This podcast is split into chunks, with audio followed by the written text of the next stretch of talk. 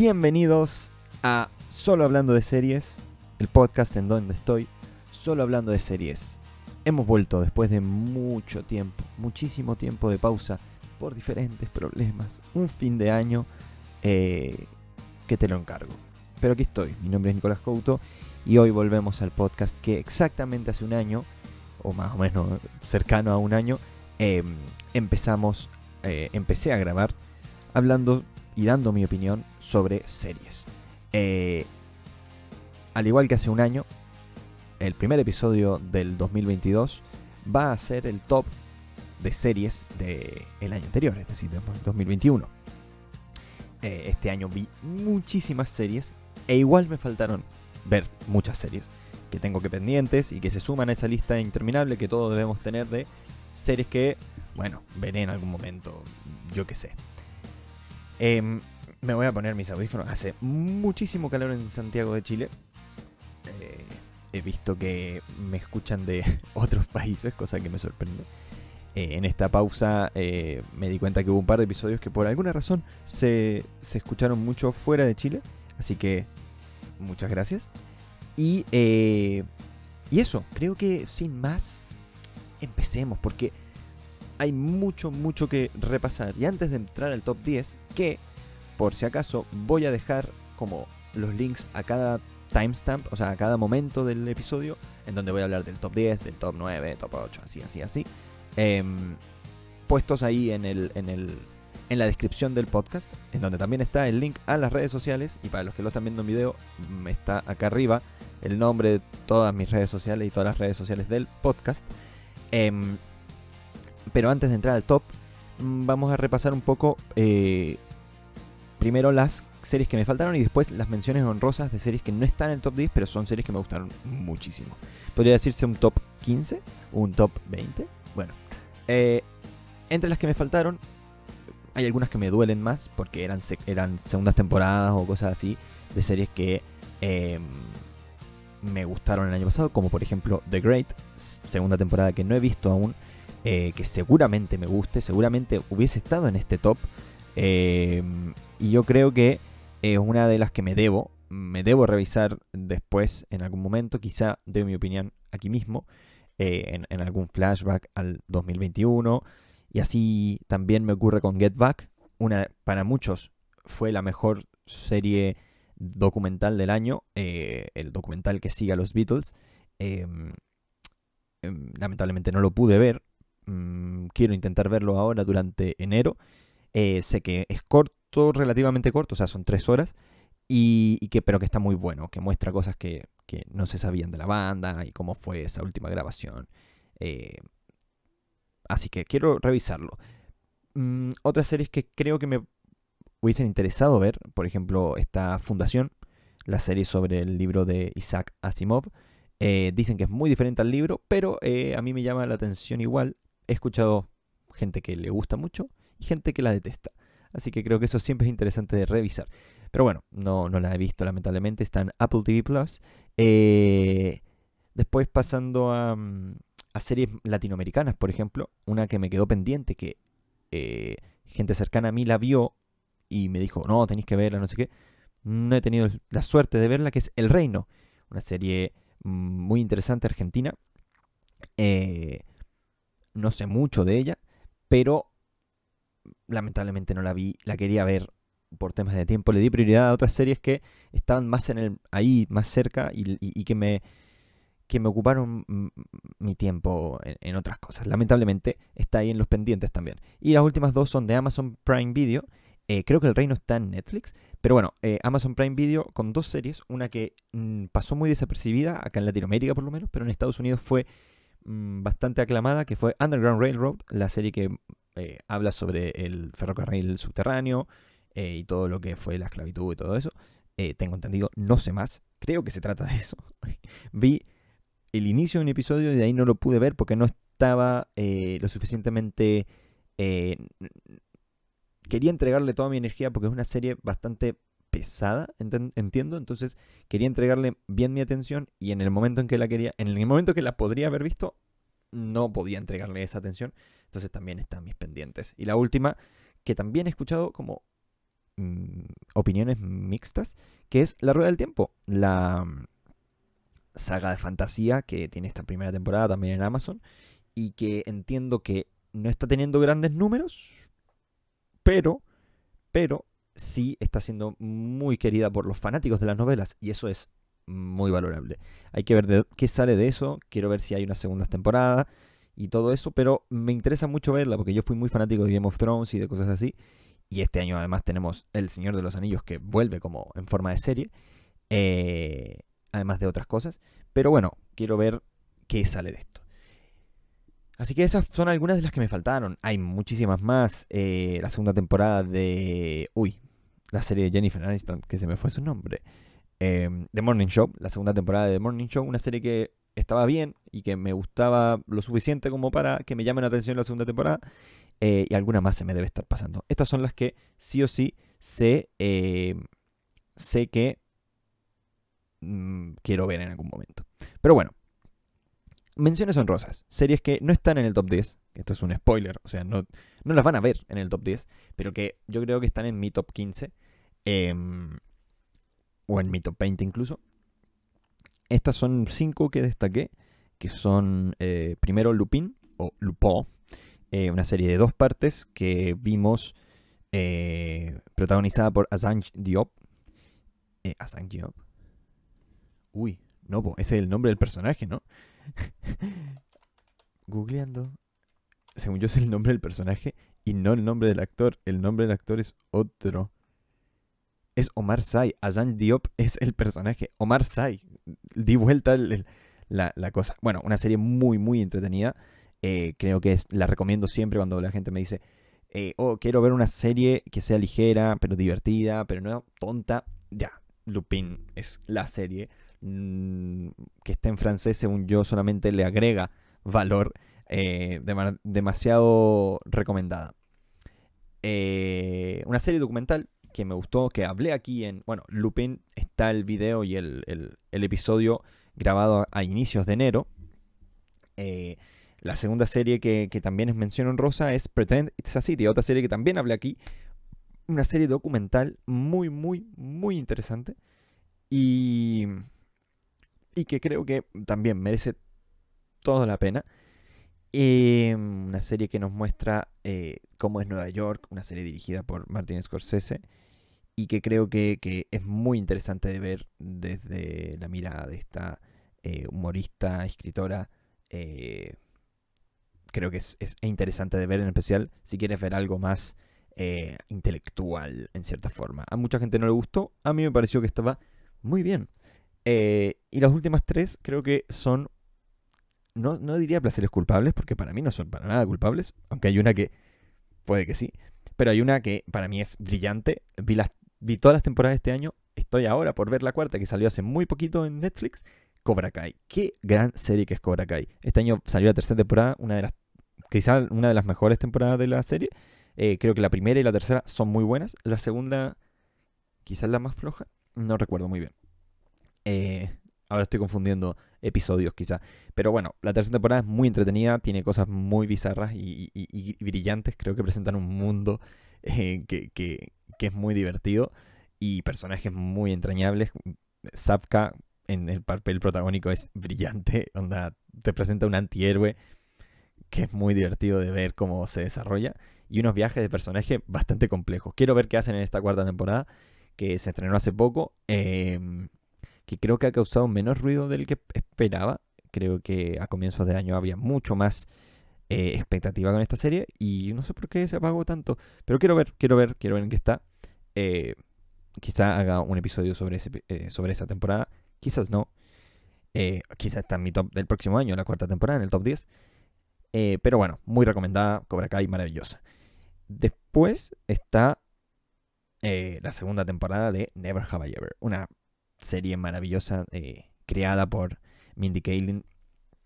Demasiado tierna. La primera temporada fue eh, de lo más entrañable que hubo en el año anterior, en el 2020.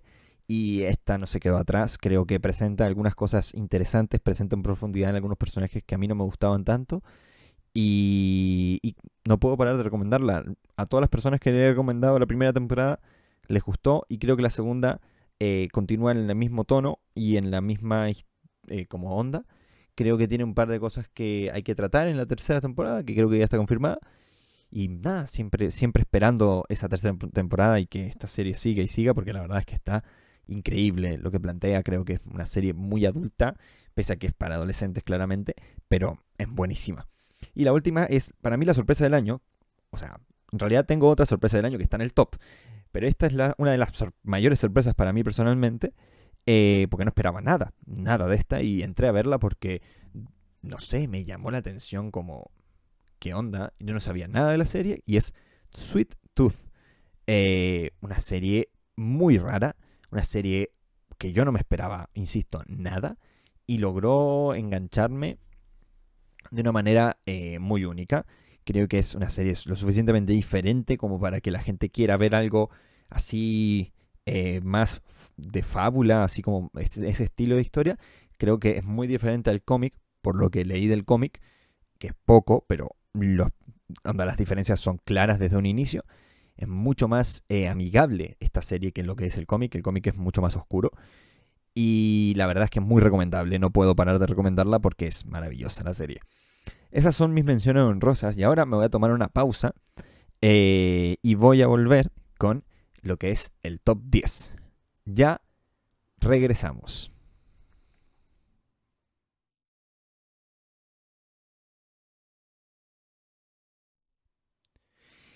Y volvemos. Tuve que tomar una pausa para ir a buscar agua, honestamente. Eh, el calor que está haciendo es impresionante. Bueno, vamos a empezar con el top 10 de este 2021. Y la primera serie de la que voy a hablar no va a ser sorpresa. Eh, quizá para algunos que son más fanáticos de la serie eh, les va a sorprender que esté en el top 10 y no en el top 1 por alguna razón, pero pero bueno, para mí es eh, no, no, sé si no es el fenómeno del año, creo que es Mm, quizás la serie más vista del año, quizá, pero desde Corea, cada vez, Corea del Sur, cada vez nos llegan cosas más interesantes. Hace un tiempo nos pasó con Parasite eh, y todo lo que significó Bon Joon-ho y todo eso. Minari también vino de, entre comillas, de Corea y Estados Unidos, pero de Corea igual. Y este año vemos, eh, bueno, el boom de los eh, doramas o cadramas. Eh, de la, aquí le mando un saludo a mi amiga Sofía, que es muy, muy fanática de los doramas. Y bueno, Netflix este año apostó por uno y ese es El Juego del Calamar, obviamente. Este tremenda serie eh, que podríamos decir, bueno, serie de ficción obviamente, una serie mm, que nos habla como de un mundo distópico en donde existe este, este grupo de personas en el cual no se profundiza tanto, en donde eh, se...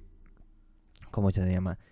Se reclutan personas para participar de juegos eh, infantiles eh, que, bueno, tienen desenlaces catastróficos o desenlaces positivos como lo que es ganar millones de millones de millones de, de dinero. Bueno, es una serie que plantea muchas cosas, plantea una crítica social clara. Creo que eh, para mí eh, es perfecta en casi todos los sentidos. Creo que no le falta ni le sobra nada. Quizá le sobran un par de cosas, honestamente, personalmente. Pero eh, creo, creo que es una serie que no debería tener una segunda temporada, pero la va a tener, porque ya está confirmada. Quiero ver qué hacen en esa segunda temporada. Es una serie que todo el mundo vio o debería ver porque te acerca al mundo de Corea y te acerca a eh, series más profundas de lo que eh, uno encuentra en otros lares. Creo que es preferible ver esto a otras cosas en el momento en donde dices, mm, tengo esto o algo más liviano. Veamos esto. Esto no es pesado para nada. Es bastante brutal. Es bastante adulto. No es para cualquier público. Pero eh, creo que es una serie que, insisto, el que no la vio me sorprendería que me diga, no la vi, porque no conozco persona que no haya visto el juego del calamar. Eh, bueno, mentira, mi familia no la vio.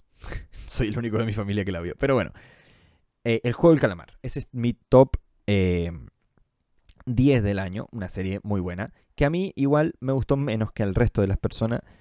O sea, que al... Hay gente que es demasiado fanática. corrijo mi frase. Hay gente que para mí exagera un poco lo que es el juego del calamar. El juego del calamar es una buena serie. Muy buena serie. Pero no es la mejor serie del año. Para mí. O sea, es un fenómeno. Quizás el mayor fenómeno del año. Es decir, la serie con más vista y todo. Y en ese sentido, está bien. Podéis decir que es la mejor. Pero para mí, tienen algunos temas em, de, de la historia.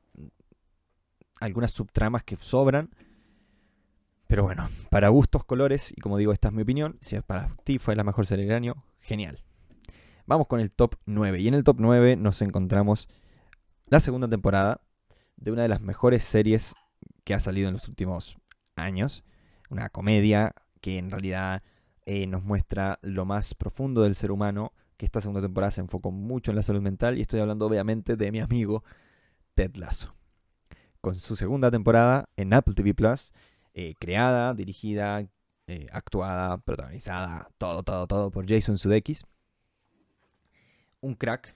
la verdad es que la serie es maravillosa. La serie, si no eres fanático del fútbol, tienes que verla porque no tiene nada que ver con fútbol y tiene todo que ver con fútbol. Eh, pero no en el sentido del deporte, tiene que ver con lo profundo del fútbol, pero en realidad nos habla del ser humano, nos habla de la, esta segunda temporada en especial, de la capacidad de perdonar, de la capacidad de dejar atrás, pero sin olvidar, de la capacidad de eh, buscar eh, entender al otro, en la capacidad de que el otro también se puede equivocar, de que el otro puede eh, equivocarse y aprender y ser mejor persona. Creo que es una serie preciosa, es una serie que cada vez em, que alguien me dice, mm, pero es que no me tinca, se ve media tonta. No, el humor es divertidísimo. A mí me, fascina, es un humor bastante simple, bastante infantil en, en, varios momentos. En otros momentos es brillante, onda, es demasiado inteligente el humor. Eh, incluso son referencias que, eh, que, a muchos se nos pasan, a mí incluido. Eh, pero es una serie increíble. De verdad es increíble. Creo que esta segunda temporada es buena. Em, quizá a mí personalmente lo único que no me gustó de esta segunda temporada es que los episodios son más largos. Pero en ese sentido está bien. Probaron, experimentaron con cosas extrañas como el especial de Navidad o, la, o el episodio de, de Coach, de Bird. Pero Creo que en algunas le sale bien, en otras le sale mal, pero sabéis que se lo merecen, se merecen probar. Creo, espero que no la alarguen mucho, que sea una tercera temporada, porque me gustó mucho el final de esta temporada, me gustó muchísimo el final de esta temporada. Plantea cosas a futuro interesantes, plantea evoluciones de personajes interesantes a futuro, y quiero ver a dónde nos lleva eso. Em, y sin más, Ted Lasso, es increíble. Véanla. Véanla, véanla. Vamos a pasar al top 9, al top 8, perdón. Y es la primera, sí, es la primera serie de HBO en esta lista. Eh, y no la última, porque HBO es HBO y es increíble. Pero esta serie eh, no esperaba mucho de ella. Eh, no sabía a qué iba. Había escuchado buenas recomendaciones sobre ella. Pero fui y me metí. Y la verdad es que The White Lotus se presentó como una gran sorpresa. Para muchos va a estar muy baja en la lista. Ah, para muchos está demasiado baja seguramente en la lista. Para mí es muy buena. Eh, para mí es muy interesante. Eh, Mike White eh, logró traspasar a, esta serie una crítica social, una crítica al... Em, como... A la, como, bueno, no es supremacía blanca, pero como a esta cultura blanca estadounidense, principalmente estadounidense, aunque es mundial en muchos sentidos, esta crítica al millonario, al rico, a la clase alta, eh, y qué mejor forma de hacerlo que en un resort. ¿Qué, qué cosa es más eh, petulante de lo que es ser rico, lo que es ser privilegiado que un resort? en especial este resort. Es maravillosa. para mí, verdad, por ejemplo, el cast es, es, brillante, hay actores conocidísimos como Alexandra Daddario o Jennifer Coolidge, pero, pero después hay otros personajes que em, por decirlo así, aparecen y son descubrimientos muy interesantes como lo es Murray Bartlett, que es este señor de aquí, que es Armand, el, el manager del hotel, un crack. La verdad es que es un cague de risa. Todas las escenas en donde él participa, yo me río y, es un maestro. De verdad, es un maestro. Mm, creo que es una serie que mezcla cosas de The Office, mezcla cosas de eh, otros eh, de, dramas, aunque es una comedia principalmente, pero es una comedia que juega con el cringe. Si te gusta The Office, si te gusta Parks and Rec, si te gusta, por ejemplo, Arrested Development, tiene muchas cosas de esa serie. Si te gusta, por ejemplo, Succession, eh, también tiene cosas de Succession. Es una serie muy interesante, es una serie muy divertida de ver, es una serie muy incómoda de ver. quería hacer una mención especial también a la chica que también aparece en eh, Euforia, que va a salir ahora la nueva temporada. Uy, se me, no la encuentro. No la encuentro. Uh, de verdad. Mm, Paula no es. Uy, me falta ella, que es, increíble en esta serie. Bueno, nada, me falta esta actriz que es Sidney Sweeney. Sidney Sweeney, ¿no?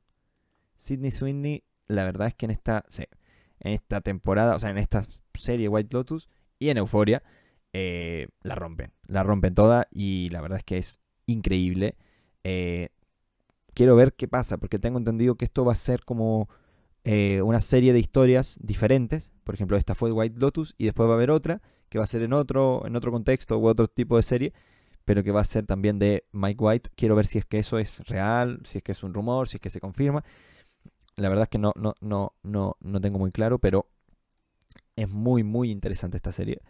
Y ese fue mi top 8 eh, de White Lotus, de HBO. Ahora vamos con una serie animada. Es de las series, más, eh, de las series animadas más populares del año. Eh, creo que no hay que hacer mucho preámbulo. Mi top 7 es Invincible. Una serie eh, increíble. Una serie que a mí me gustan mucho los superhéroes. Y esta serie, al igual que por ejemplo The Voice, plantea a los superhéroes como más reales. Que puedes ver en el, en el mundo pop.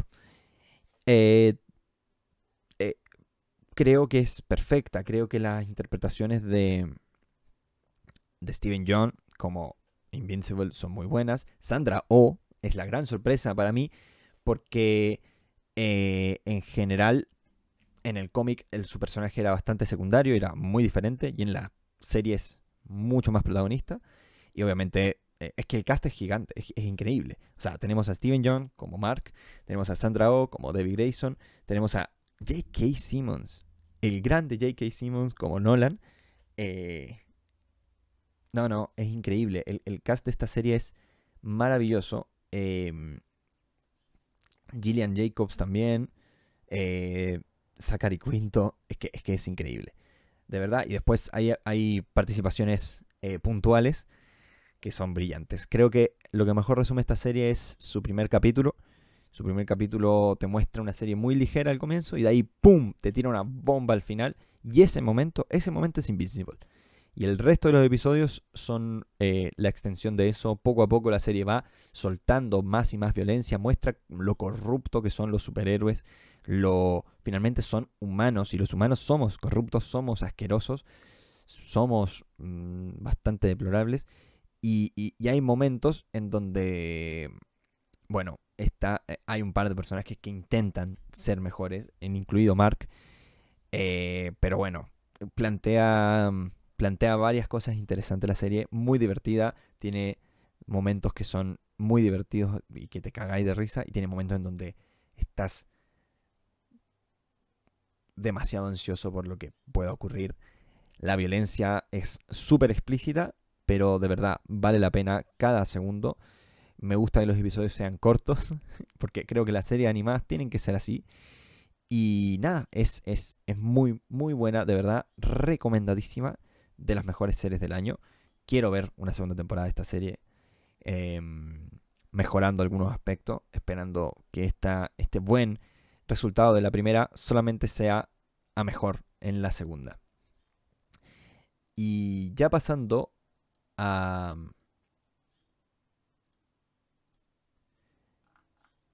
A la sexta. Sí, a la sexta, mi top 6 de este año.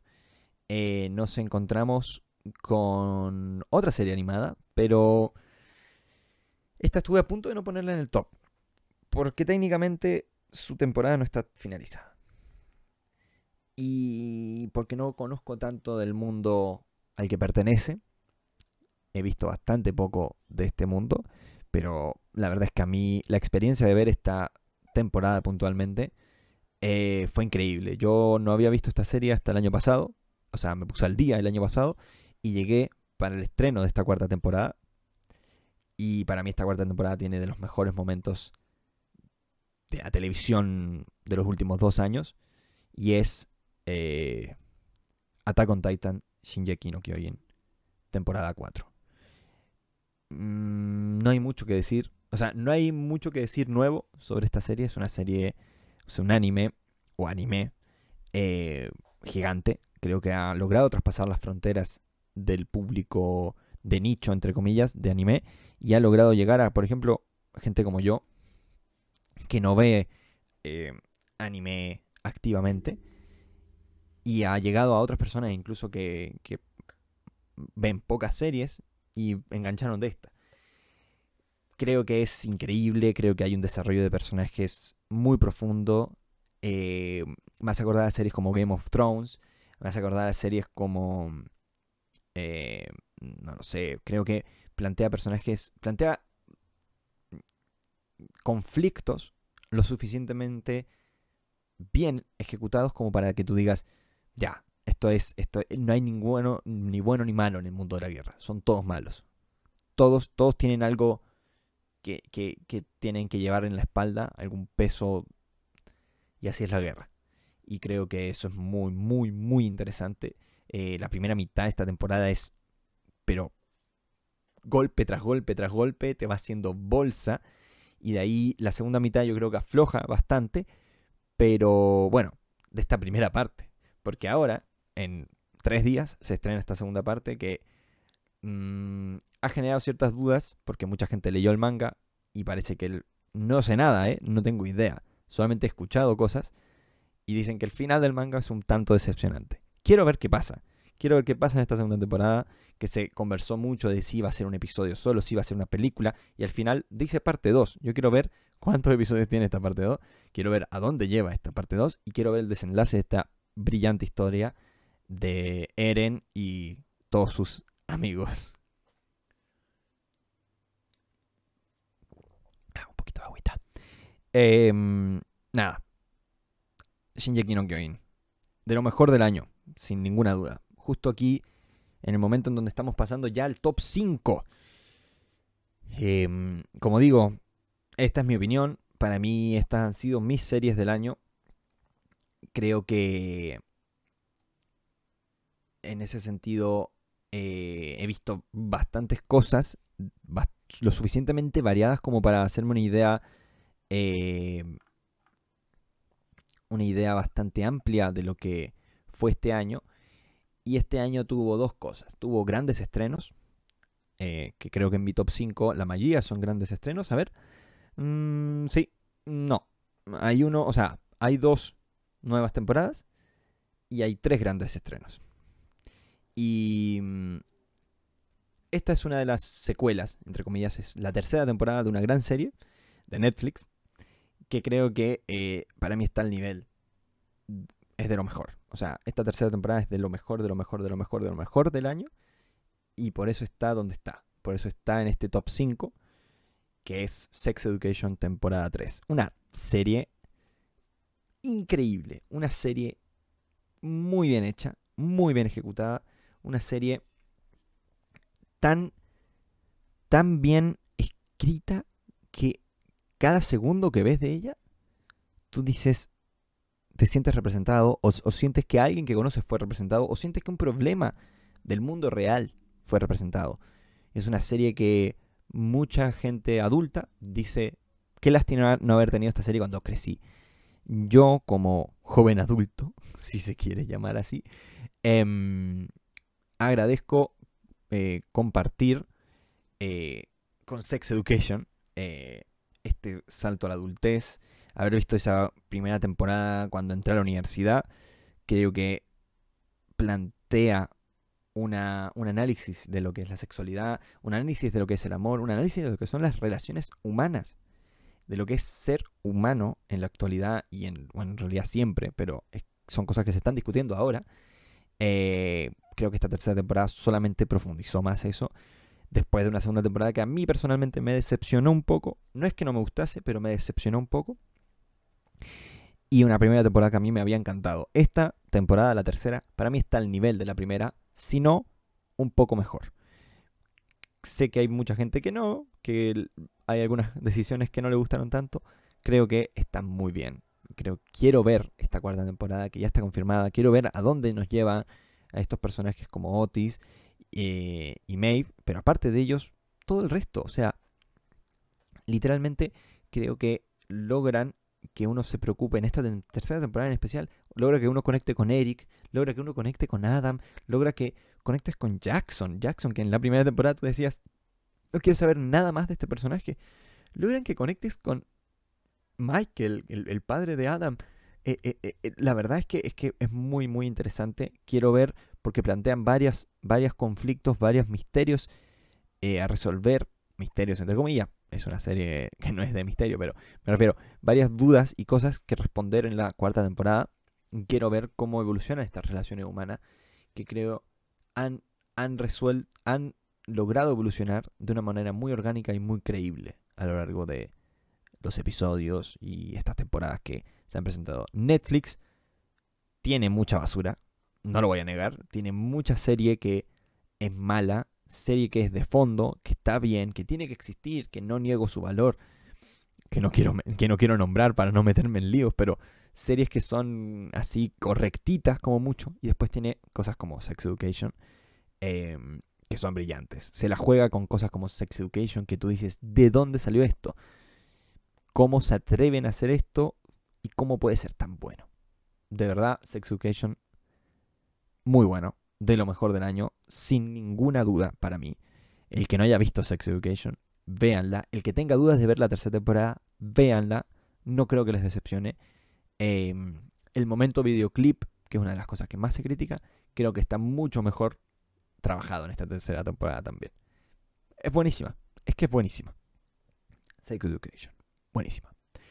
Vamos ya adentrándonos a terreno importante. Vamos con el top 4. Mm, top 4, una serie que... Mm, esta para mí es la sorpresa del año. Para mí, ¿eh? Para muchos debe ser lógico que esta serie iba a ser buena. Para mí no es nada lógico. Eh, voy a decir el nombre inmediatamente, antes de tomar agua. Voy a decir que esta serie es Arcane. La serie de League of Legends. La serie de League of Legends en el top 4. Yo Mm, no juego League of Legends. Nunca fui bueno para el juego League of Legends. Y sobre el mundo de las series, películas y cosas de videojuegos, tienden a ser malos. Así de simple. O sea, para mí Sonic, por ejemplo, es una serie, una película malísima. Pero malísima, malísima, malísima. Eh, ni hablar otras cosas como la película de Assassin's Creed, que es pésima. Em, y de Arkane no sabía qué esperar. Sabía que, sabía que le iba a ir bien, que no es lo mismo que sea buena. Sabía que la iba a ver mucha gente porque tiene muchos fanáticos y, y quería ver que, que no vi tráiler, no vi avance, no vi nada. Simplemente salté a verla. Y qué bueno que salté a verla porque es increíble. Es demasiado buena, demasiado buena eh, para lo que, para la previa. Igual está mal de mi parte haber dicho haber pensado mal. O sea, pero, pero creo que me sorprendió. Es, una serie increíble, es una serie que tiene eh, a una Hailey Steinfeld también descomunal en la participación como Vi, a un Kevin Alejandro haciendo de Jace, a un Jenson Spisak haciendo de Silco, que lo hace increíble, pero increíble. O sea, un nivel gigante. Y Ella Purnell, que hace de nuestra amiga Jinx, la verdad es que la rompe también. Eh, no sé, no sé de dónde salió Arkane. O sea, sí sé de dónde salió, pero no puedo creer em, cómo vino. Y yo creo que es como el otro fenómeno del año. O sea, para mí está el juego del calamar y está Arkane. Esos son los dos fenómenos del año. De, de, de... Creo que Arkane logra también, al igual que Attack on Titan, por ejemplo, logra llegar a un público que no es fanático del LOL, logra llegar a un público que no es fanático de la animación y presenta una serie compleja, con arcos de personaje complejos, con evolución y una narrativa interesante. Quizá la premisa es muy tranquila, o sea, muy, muy, muy básica, es como el pueblo de arriba y el pueblo de abajo, es bastante típica, pero lo hace tan bien. Hay algunos arquetipos, yo creo que Jinx en cierta forma es un arquetipo, pero pero lo hacen bien. Es que lo hacen tan bien que no puedo discutir. Creo que hay cosas que se pueden corregir, sí. Pero es una serie de un videojuego. O sea, es una serie de un videojuego. O sea, yo no me esperaba nunca este resultado. Y creo que me sorprendió a tal nivel que tiene que estar en el mi top 4. Me gustó mucho. Mucho. Y, y conozco personas que son fanáticas del LOL, que les encantó, obviamente. Y conozco personas que no, que no enganchan con nada del LOL, que no esperaban nada, al igual que yo, de esta serie, y les encanta de verdad, si no han visto Arkane, que tienen dudas de que, ah, no cacho nada del LOL, véanla, véanla, véanla, véanla. Hay referencias que obviamente no vas a entender, que yo no entendí sobre el juego, sobre otras cosas del juego. Bueno, después te buscas un video en YouTube de alguien diciendo esto qué significa y te ríes y dices, wow, qué profundo. Y te van a dar ganas de jugar el maldito juego. Solo por estar un rato más con estos personajes, aunque el juego no tenga nada, pero nada que ver con esto. Eh, Nada, de verdad, Arkane es increíble. Denle una oportunidad si es que no la han visto. Y si la vieron, deben estar como yo, queriendo mm, que la serie salga, o sea, la segunda temporada salga mañana. Eh, aunque sí, no me gusta tanto la decisión de que sean los mismos personajes en una segunda temporada. Creo que preferiría otra historia en el mundo del, de League of Legends, en el mundo de Runeterra. Eh, pero bueno, yo creo que eso ya lo veremos en un futuro. muy interesante. Muy, muy, muy, muy interesante. Increíble serie. Y llegamos al podio. El podio siempre es complicado y siempre quiero aclarar que, esta es mi opinión, que para mí estas series podrían intercalar de lugares. O sea, si me preguntas hace una semana, quizás los ponía en otro lugar. Si me preguntas en un par de días, capaz que me doy cuenta que el 3 es el 1 y el 1 es el 2 y bla, bla, bla.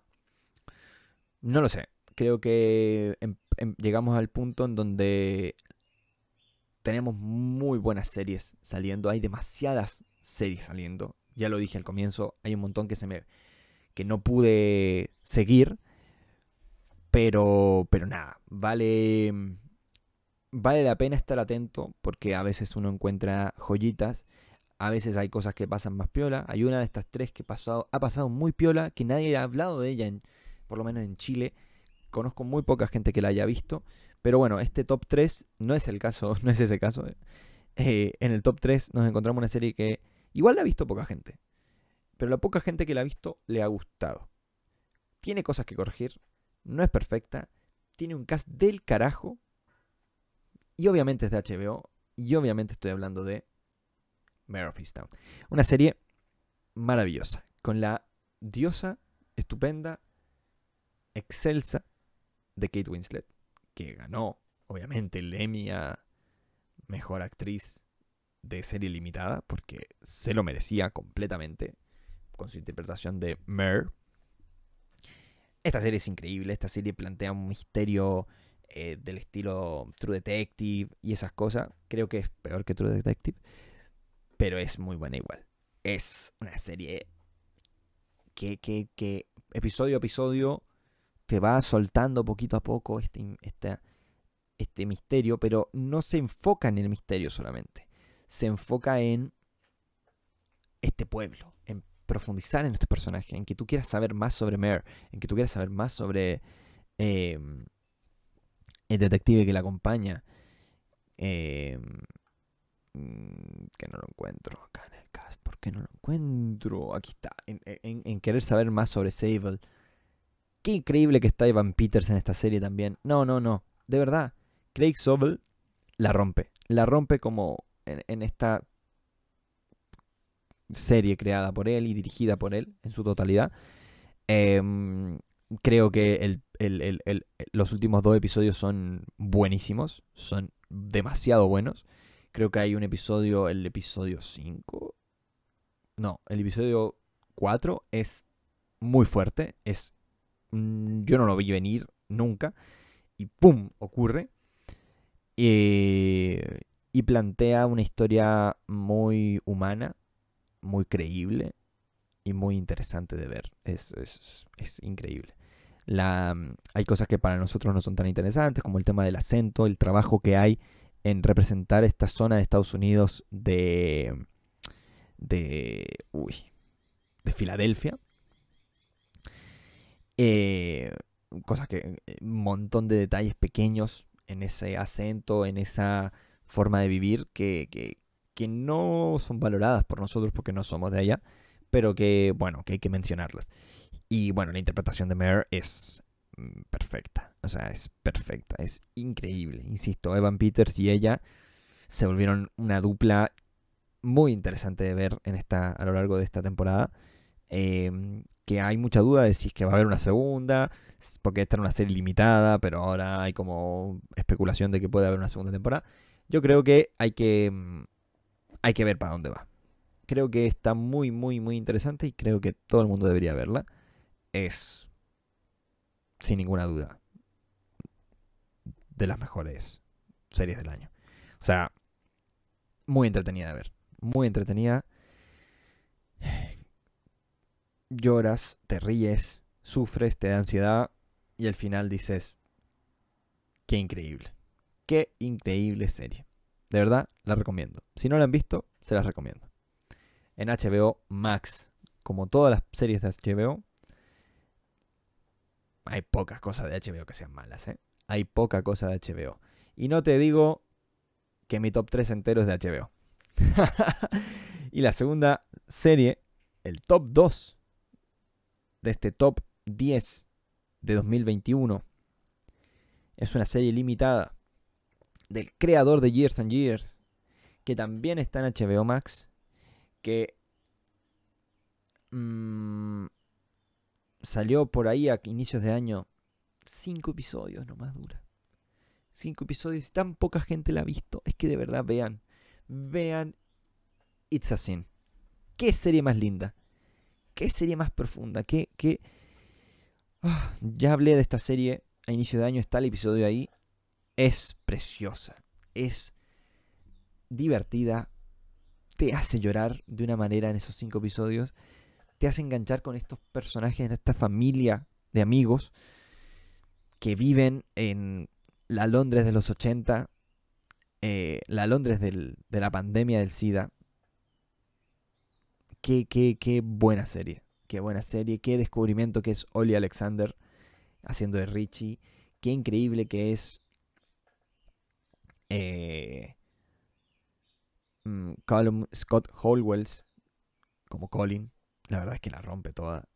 Lydia West, que ya estuvo en Years and Years. Y obviamente Russell T. Davis. Russell T. Davis. El maestro Russell T. Davis, creador también de Years and Years. Showrunner por mucho tiempo de em, Doctor Who. Por lo que es más conocido, yo creo.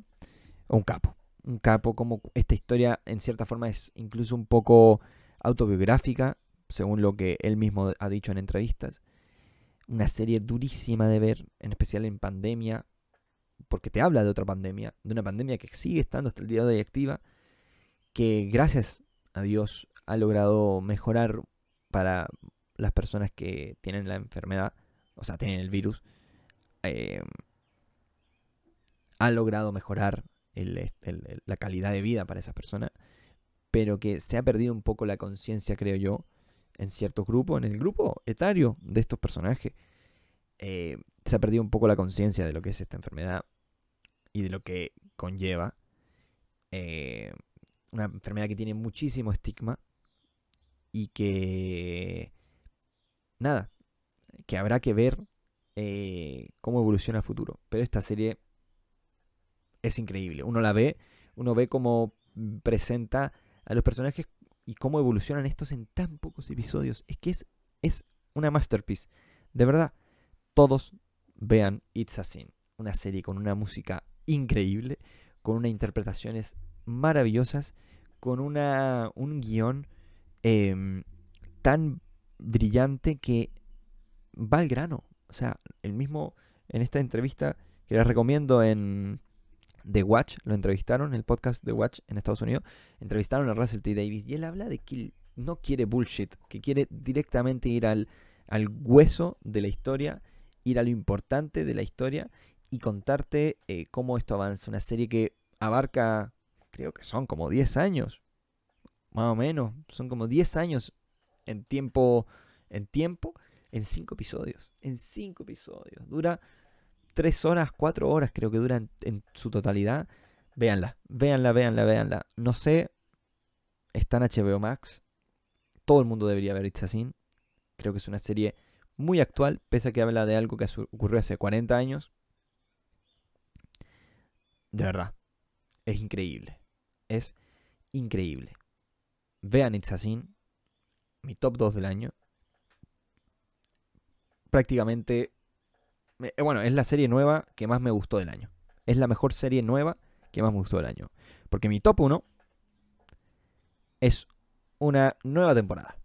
No es una serie nueva, es una nueva temporada de una serie que ya para mí ha logrado posicionarse como la mejor serie de la televisión actualmente. Es la mejor serie no limitada en televisión actualmente. Es, y está entre lo mejor de la historia, sin ninguna duda. Una serie que mm, cada vez me encuentro más personas que la están viendo, que la, que la descubrieron no es una serie que vea tanta gente, por, por suerte es una serie que ha sido muy aclamada por la crítica y que ha recibido muchísimos premios, todos merecidísimos. Y estoy hablando obviamente de Succession. Y esta tercera temporada que la puta madre, qué gran temporada. Qué gran temporada, qué gran serie. Creo que todas las personas que han visto Game of Thrones, todas las personas que en algún momento, por ejemplo, les gustó House of Cards, todas las personas que les, gustó, que les gusta Suits también, todas las personas que, yo qué sé, eh, que les gusta The Office, The Office, fanáticos de The Office, vean Succession.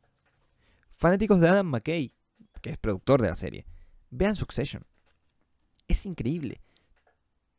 Es una premisa que suena tan aburrida, en cierta forma, que es una cosa que es, ah, hay una empresa y el padre de esta empresa, el, el, patriarca, Logan Roy, eh, está viejo y tiene que buscar un sucesor entre sus hijos.